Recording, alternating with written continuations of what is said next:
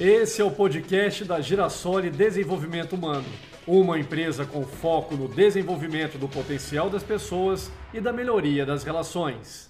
Olá, eu sou Rodrigo Curti e divido com você mais um chá de reflexão.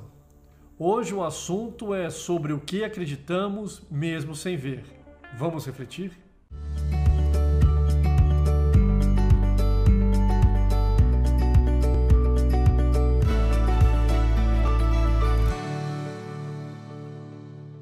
No ventre de uma mãe havia dois bebês.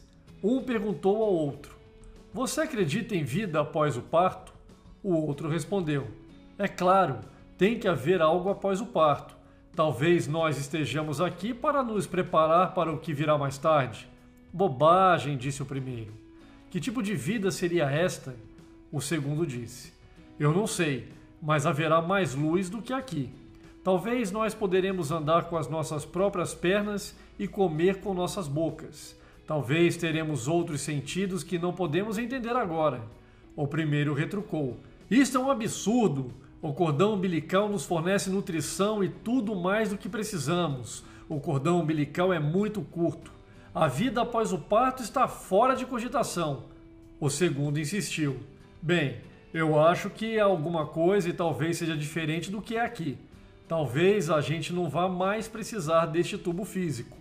O primeiro contestou: Bobagem! E além disso, se há realmente vida após o parto, então por que ninguém jamais voltou de lá?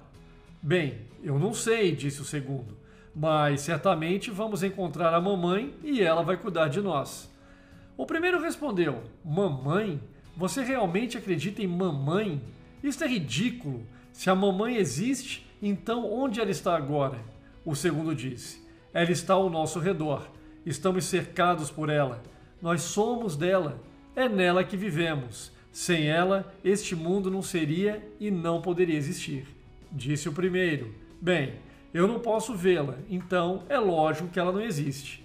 Ao que o segundo respondeu: Às vezes, quando você está em silêncio, se você se concentrar e realmente ouvir, você poderá perceber a presença dela e ouvir sua voz amorosa. Este foi o modo pelo qual um escritor húngaro explicou a existência de Deus. Pense nisso e até o próximo chá de reflexão.